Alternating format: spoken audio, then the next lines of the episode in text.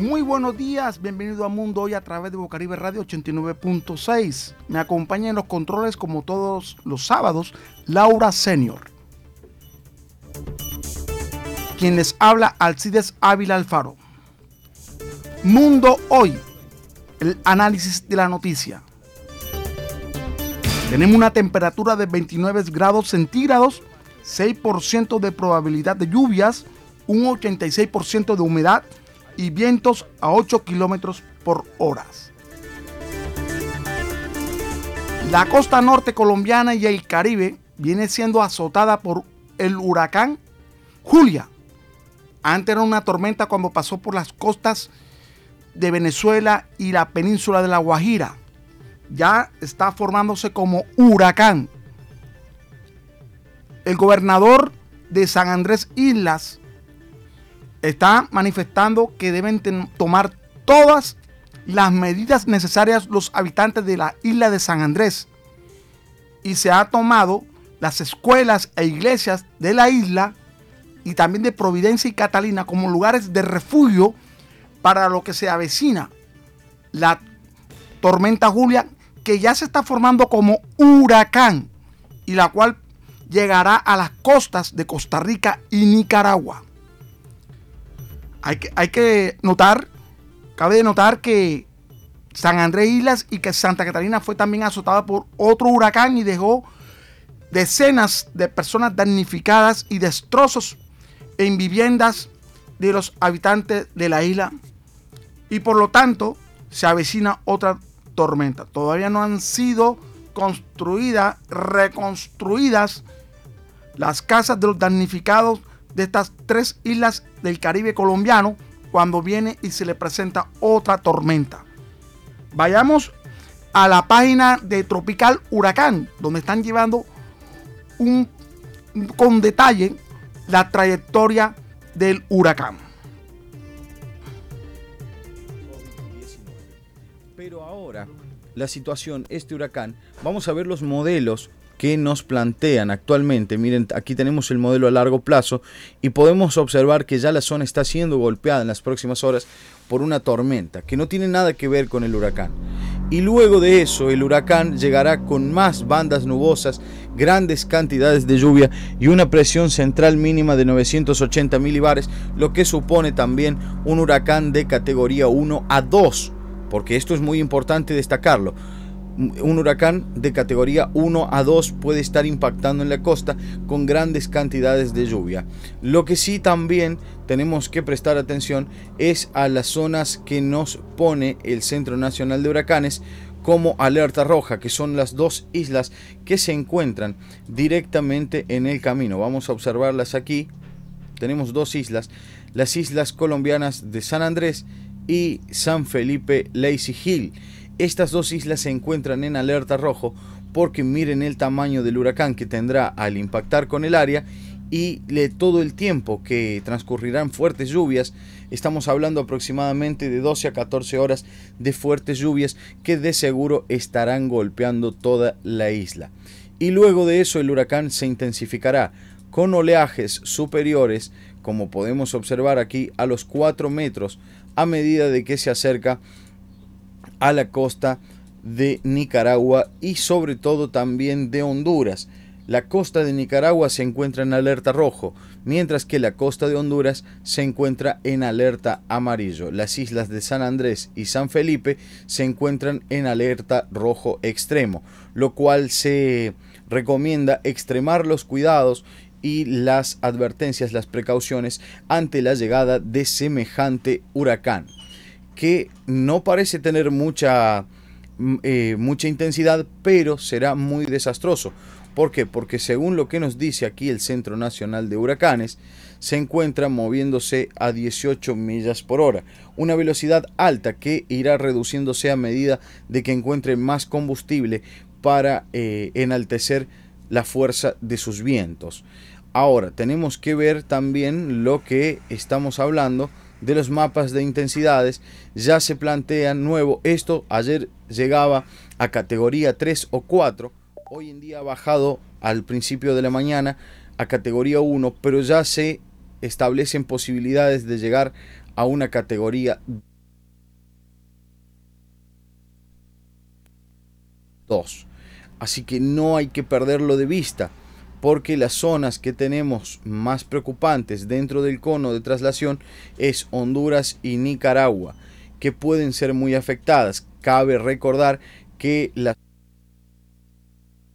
zona de Nicaragua hace mucho tiempo no, no recibe un huracán tan desastroso y habría que darle un seguimiento especial.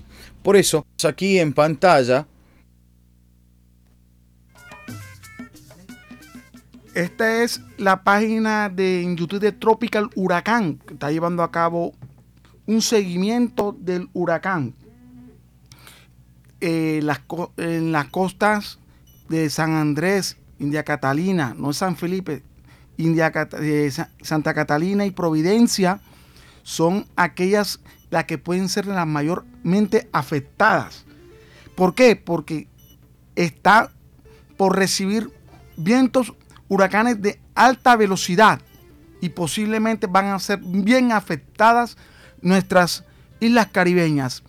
El huracán también está en, dirección a Nicaragua, las costas nicaragüenses. Por lo tanto, el país centroamericano está en alerta roja, lo mismo que Honduras, pero ya en color amarillo, no muy, no está como en mucho más peligro que las islas caribeñas colombianas como Nicaragua, sino está más leve la peligrosidad del huracán Julia.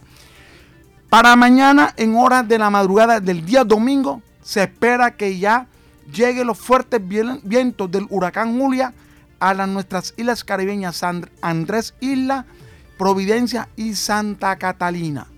Así que estamos al tanto de todo lo que pueda ocurrir con respecto a la dirección y los daños y destrozos que pueda eh, llevar a cabo este poderoso huracán que está afectando todo el Caribe y que también afectó la región de la península de Guajira, llevando a la capital de la, del departamento de La Guajira, Río Hacha, inundaciones en diferentes sectores del municipio y de la capital del departamento.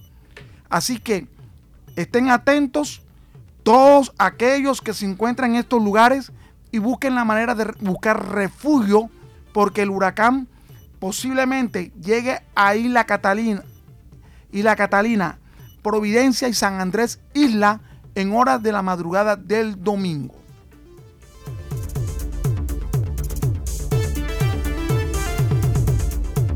Bocaribe Radio 89.6 FM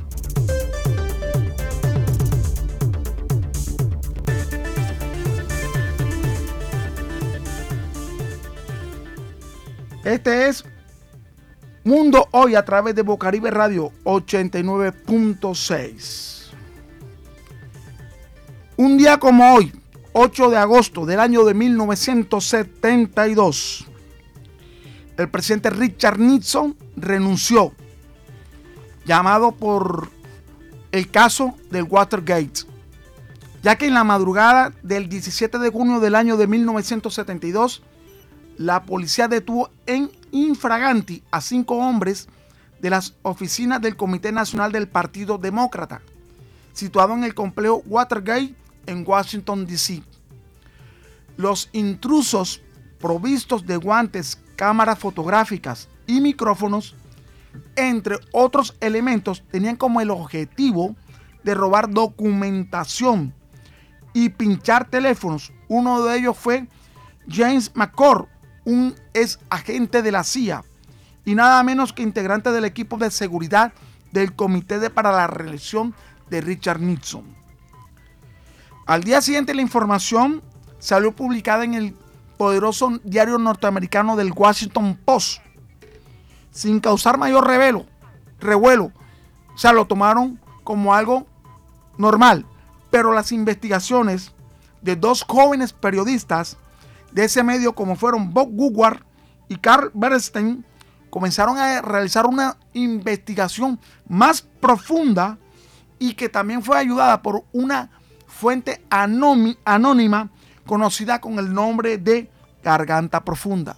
¿Por qué el nombre Garganta, Garganta Profunda? Garganta Profunda era el título de una película pornográfica que era un éxito en, el momento. Y esa persona anónima pidió que se le denominara, que se le llamara como garganta profunda para evitar que se conociera el verdadero nombre. La fuente le entregó información en donde demostraba que el espionaje telefónico a la oposición fue planeado y financiado por integrantes del círculo cercano del presidente republicano. Lo que se descubrió que fue por entes del Estado para ayudar a la reelección de Richard Nixon.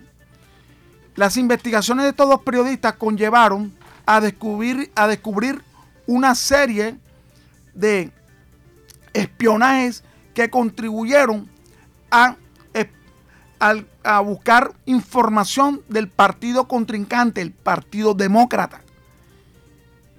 Y esto conllevó a que se diera a la luz pública informaciones de cómo se llevó a cabo este espionaje, donde en la madrugada de un 8 de agosto del año 1972 el presidente Richard Nixon anunció su retiro, su declive de la presidencia de los Estados Unidos.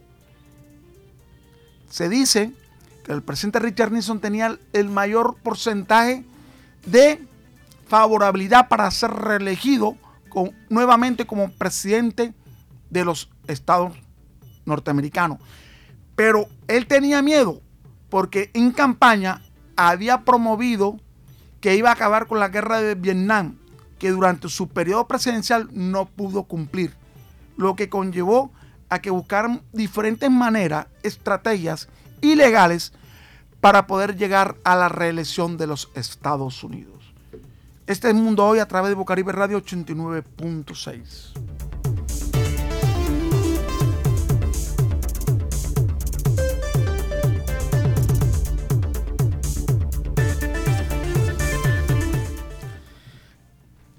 Bueno, hoy vamos a realizar un viaje por la música latinoamericana.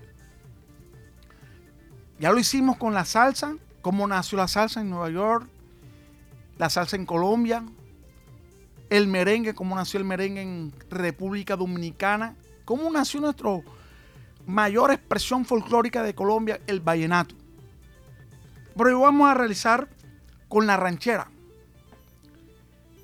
la música más representativa de los mexicanos, que es un género musical popular y folclórico, ampliamente llegada a los mariachis, pero interpretada con cualquier formato de la música regional mexicana. En cuanto a las letras, predominaron en un comienzo las historias populares relacionadas con la Revolución Mexicana, la vida campesina, los caballos, las familias, los bares, cantinas y las tragedias amorosas. Posteriormente, las temáticas se han, se han centrado especialmente en el amor de pareja y como sucede con todo ritmo musical. Este ritmo que se internacionaliza con su capacidad para contar historias populares y que se ha debilitado por cuenta de la presión de los productores musicales.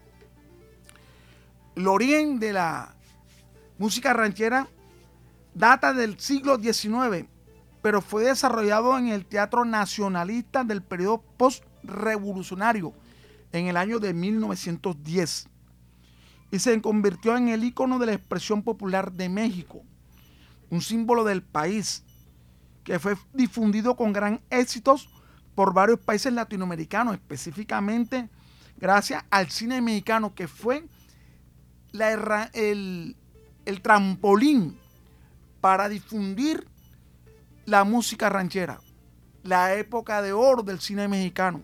Siempre tenía que ver con los charros, con los mariachis. Ahí se generó una gran popularidad en diferentes países de Latinoamérica y aquí en Colombia, porque nosotros vamos al interior del país escuchamos música ranchera.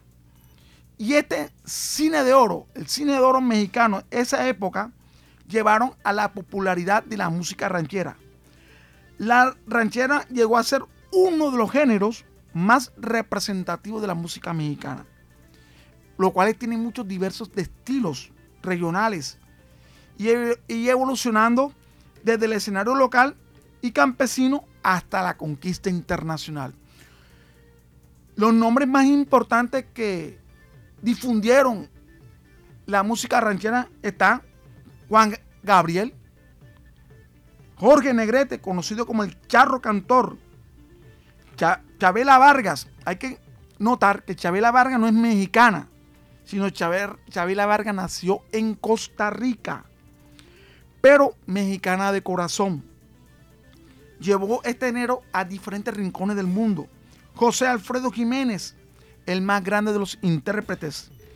Pedro Infante, nacido en el año de 1917 y desde el año 1943 grabó unas 314 canciones. Y también se desempeñó como actor. José Antonio Aguilar murió en el año 2007 y fue uno de los más populares exponentes de la ranchera. Y también Vicente Fernández, que nació el 17 de febrero del año de 1940 en Cuentitlán, el Alto, Jalisco, y es considerado como el más importante personaje de la música ranchera. Como vemos, muchos de estos cantantes formaron parte de esa cine de oro mexicano, de películas, donde ellos tenían la oportunidad y el privilegio de cantar su música en las películas. Vamos a escuchar entrega total en la voz del desaparecido Javier Solís.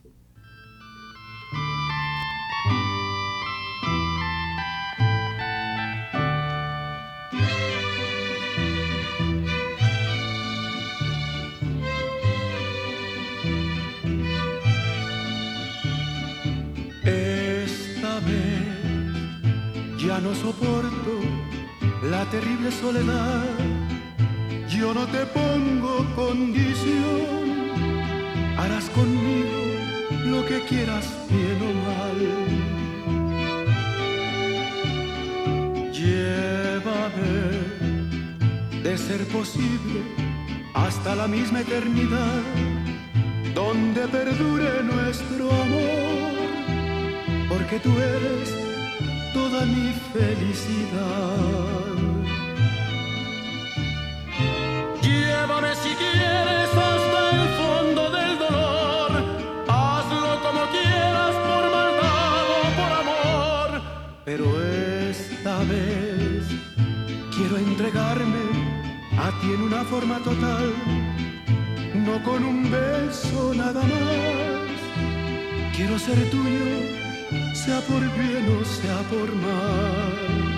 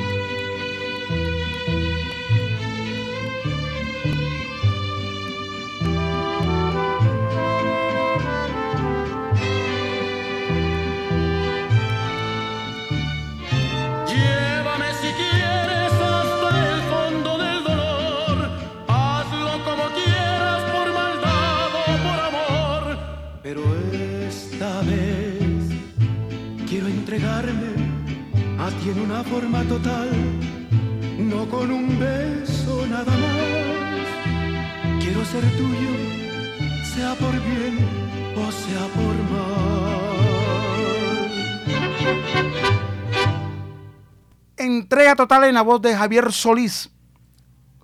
Tenía un futuro en la música ranchera. Un futuro grande. Pero murió a corta edad a través de una bronquitis mal cuidada. Los amantes de la música ranchera, los amantes del cine de oro mexicano, lo pudieron ver a través de las pantallas. Cantando también esta canción, Entrega total de Javier Solís. Vámonos, breves, cortos mensajes y regresamos a Mundo Hoy. Hoy la historia de la música. Llévame, de ser posible, hasta la misma eternidad, donde perdure nuestro amor, porque tú eres toda mi felicidad. Desde el suroccidente de Barranquilla emite su señal la emisora comunitaria Bocaribe Radio, HJU64, 89.6 FM.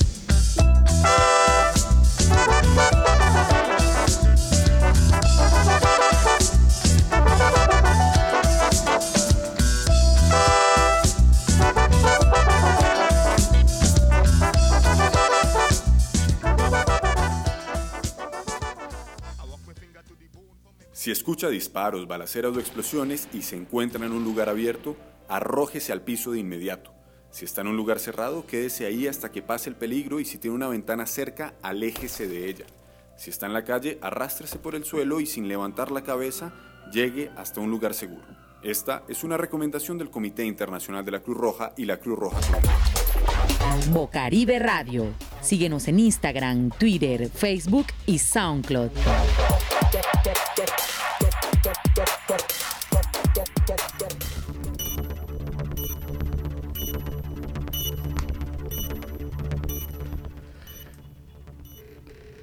Regresamos a Mundo Hoy, Bocaribe Radio 89.6, la emisora comunitaria del suroccidente de la ciudad de Barranquilla.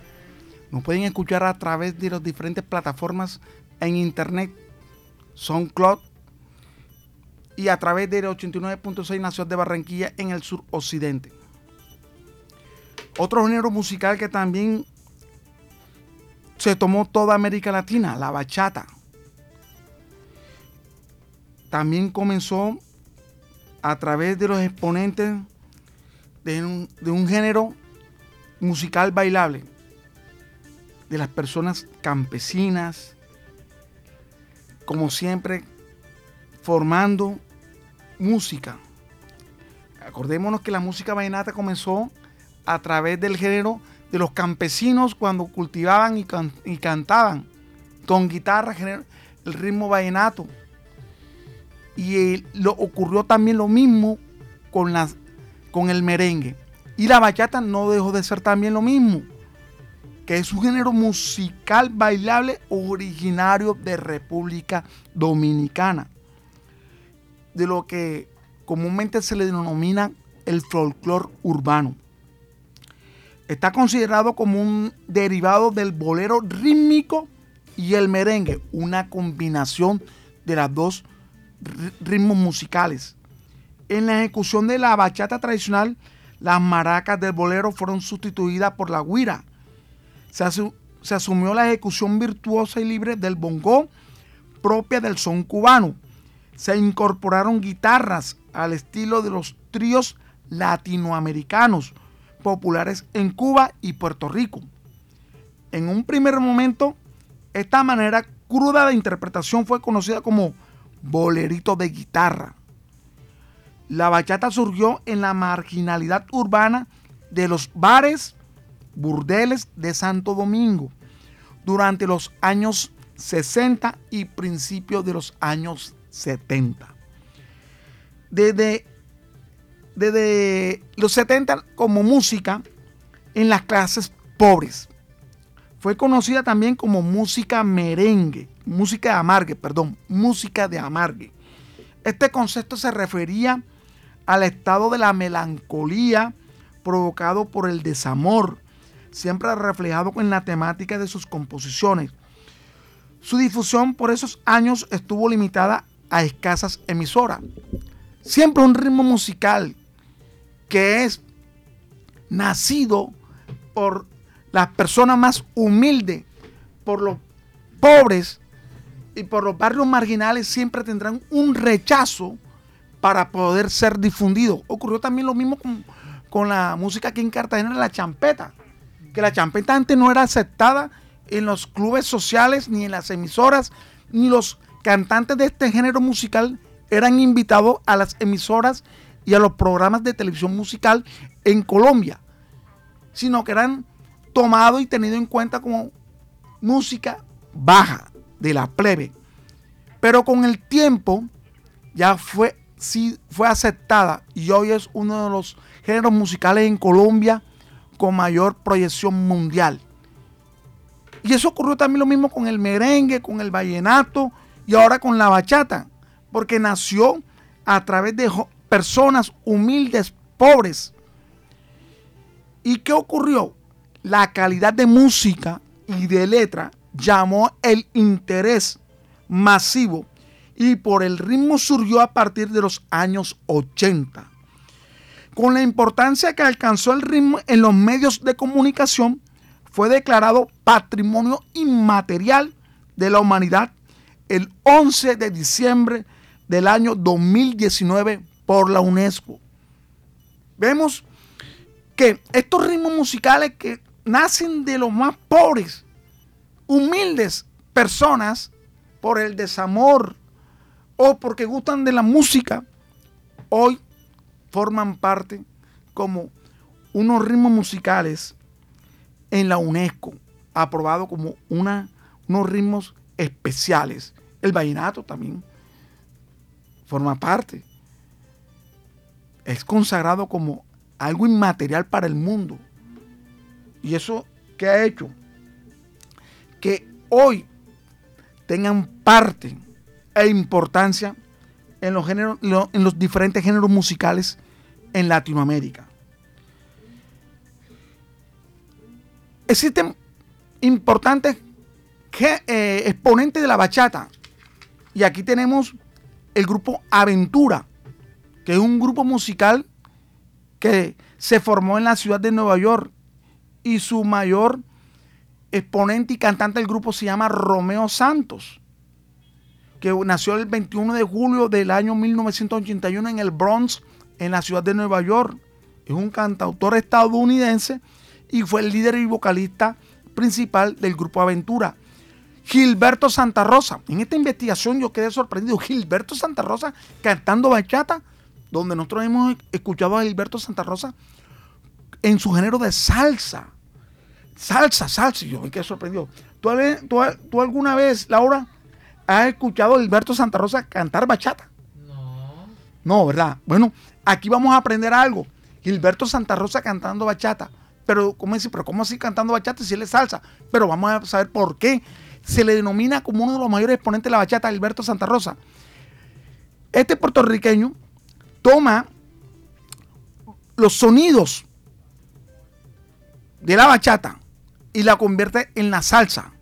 Este, este puertorriqueño, puertorriqueño nació en Santurce el 21 de agosto del, año 1962 y como, como he dicho, su género musical es la salsa, pero coge los géneros de la bachata poco a poco, uno a uno, y va manteniendo la esencia y la profundidad de su música de los 60 y los 70 y los convierte en salsa. O sea, los ritmos de la bachata lo lleva a la salsa y por eso es denominado como uno de los mayores exponentes de la bachata.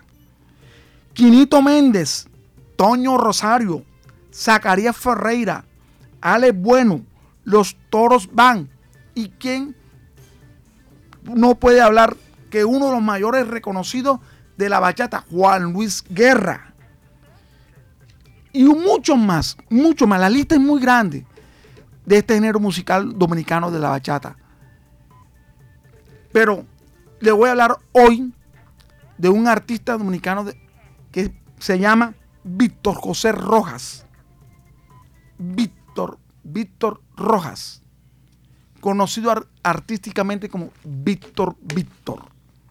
Nació en Santiago de los Caballeros, República Dominicana, el 11 de diciembre del año 1948 y falleció el 16 de julio del año 2020 en la ciudad de Santo Domingo en el Hospital General Plaza, Plaza de la Salud el 16 de julio de 2020 debido a la COVID. El cantante dominicano trabajó en un especial de televisión para beneficiar a los músicos que se habían quedado sin trabajo a causa de la pandemia, poco antes de morir del COVID-19. Realizó una campaña por televisión un programa especial en televisión para colaborar a sus colegas que habían quedado sin trabajo y no tenían cómo subsistir en medio de la pandemia. Y, el, y este personaje artístico, que es considerado como una persona muy humilde y carismática, participó, no sabiendo que más adelante iba a morir de COVID. Así fue la vida de este gran cantante Víctor Víctor, que fue un cantautor y guitarrista dominicano de música popular, compositor de alta sensibilidad humana. Sus canciones siempre han demostrado un compromiso con el sentir popular y con el amor. Vamos a escuchar en la voz de Víctor Víctor, Mesita de Noche.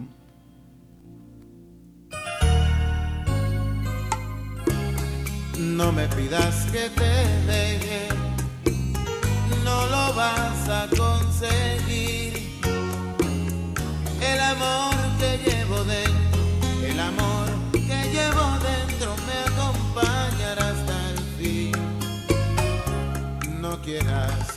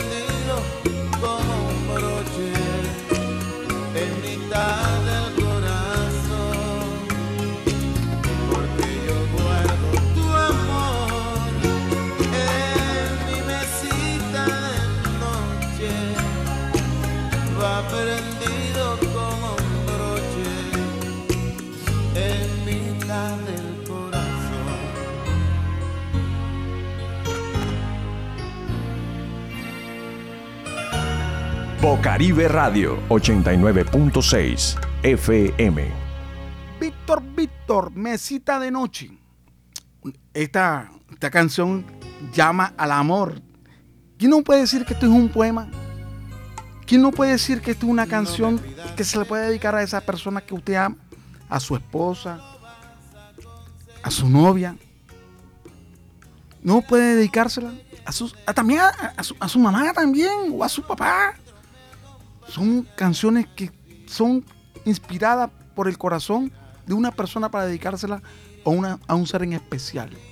Víctor Víctor, que ya falleció como hemos venido comentando, cuando la pandemia en todo su apogeo, donde estaban en, en su mayor contagio en todo el mundo y especialmente en estos países de América Latina, y realizó un concierto, realizó un programa de televisión en compañía de otros artistas de República Dominicana para ayudar y colaborar a sus colegas que se encontraban pasando una situación difícil, no sabiendo que más adelante él también se iba a contagiar.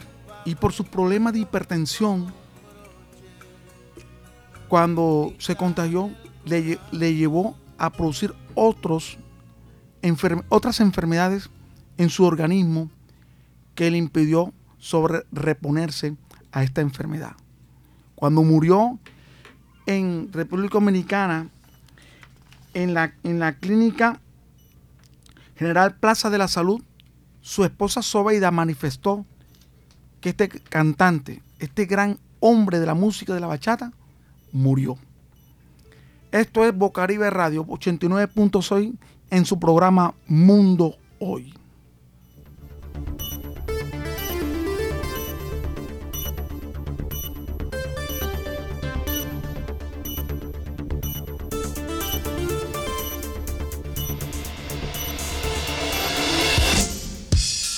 Desde el suroccidente de Barranquilla emite su señal la emisora comunitaria Bocaribe Radio, HJU64, 89.6 FM.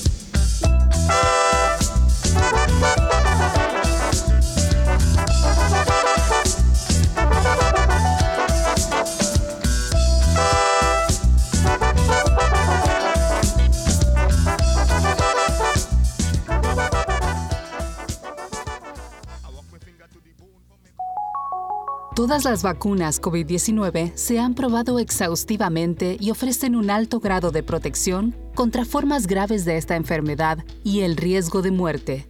Lo mismo ocurre con la vacuna que se le ofrece, incluso si ya ha tenido la COVID-19. Es importante vacunarse lo antes posible y no esperar, ya que de esta manera conseguiremos la inmunidad en nuestras comunidades y podremos volver a la vida normal. Este mensaje se lo envían la UNESCO, la OMS y su estación de radio local. Si escucha disparos, balaceras o explosiones y se encuentra en un lugar cerrado, evite la curiosidad, asomarse por las ventanas, salir a la calle o intentar grabar la situación con su celular o cualquier otro dispositivo. Permanezca resguardado en un lugar seguro hasta que la situación de peligro haya terminado. Esta es una recomendación del Comité Internacional de la Cruz Roja y la Cruz Roja Colombiana. Bocaribe Radio. Síguenos en Instagram, Twitter, Facebook y SoundCloud.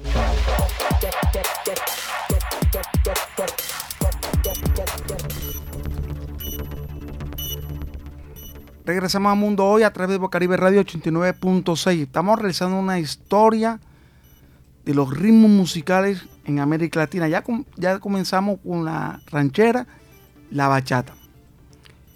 Ahora hay un género musical que muchos lo han escuchado pero no conocen muy bien. Ya tienen participación en los premios Emmy. Grammys, perdón, los Grammys. Los Emmy son los premios para la televisión norteamericana. Es los premios Grammy.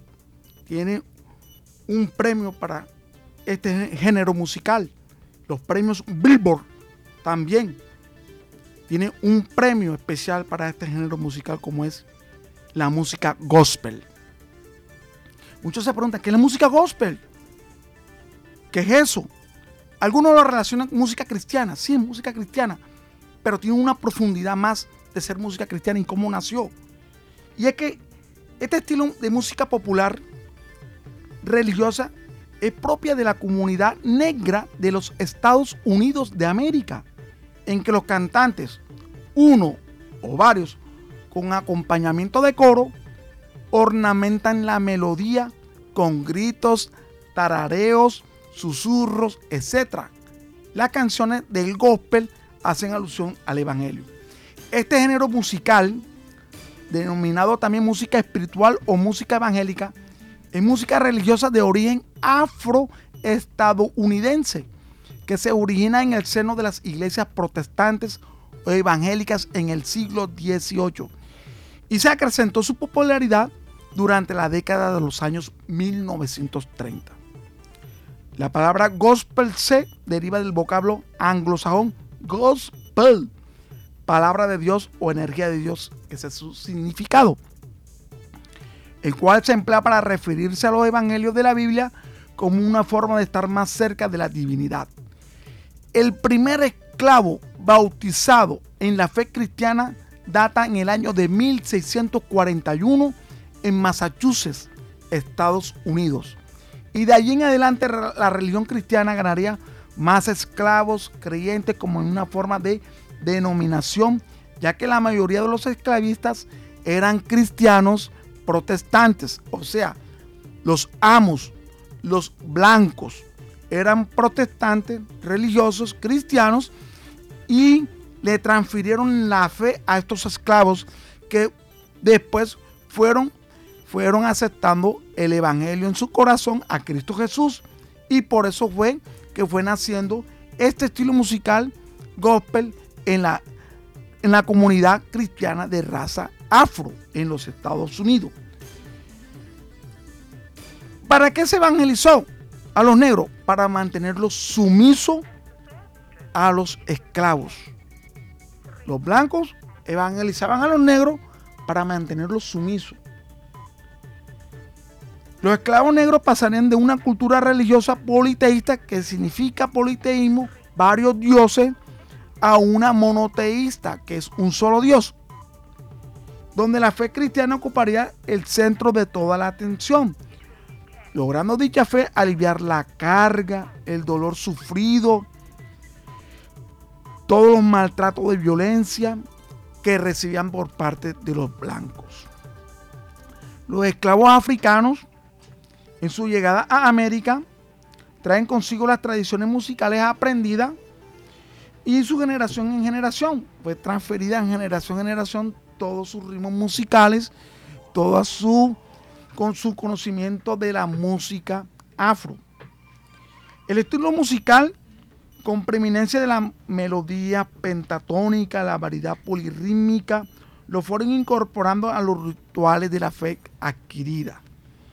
La liturgia cristiana que practicaban los esclavos era animada mediante exhortaciones, palmadas y diversos bailes, evolucionando musicalmente en el tiempo hasta, llegar, hasta llegar a lo que actualmente se conoce como black spiritual, conformado en adelante al género gospel.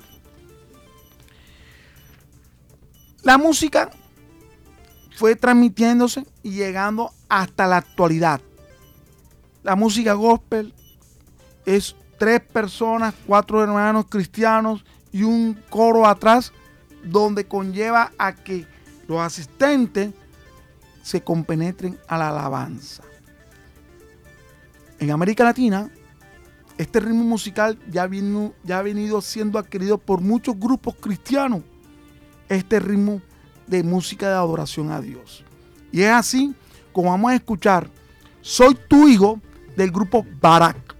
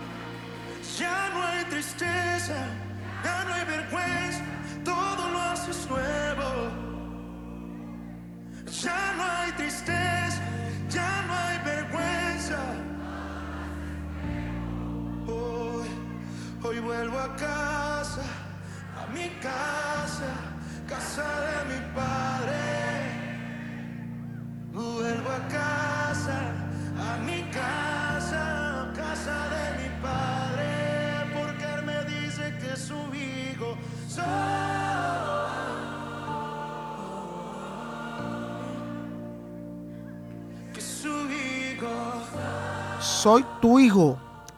Grupo Barak, música cristiana del género musical gospel. Así terminamos Mundo Hoy a través de Bocaribe Radio 89.6.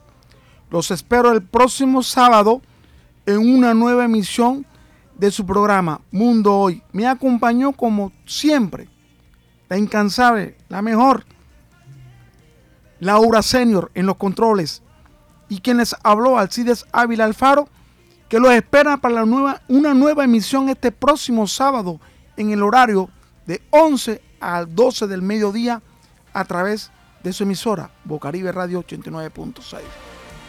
Nos despedimos con un gran abrazo fuerte y oremos por todos nuestros hermanos de San Andrés Isla, India Catalina, que están atravesando por un momento difícil a través del huracán Julia y los eh, nuestros compatriotas hermanos nicaragüenses y hondureños. Hasta luego, bye bye, hasta el próximo sábado.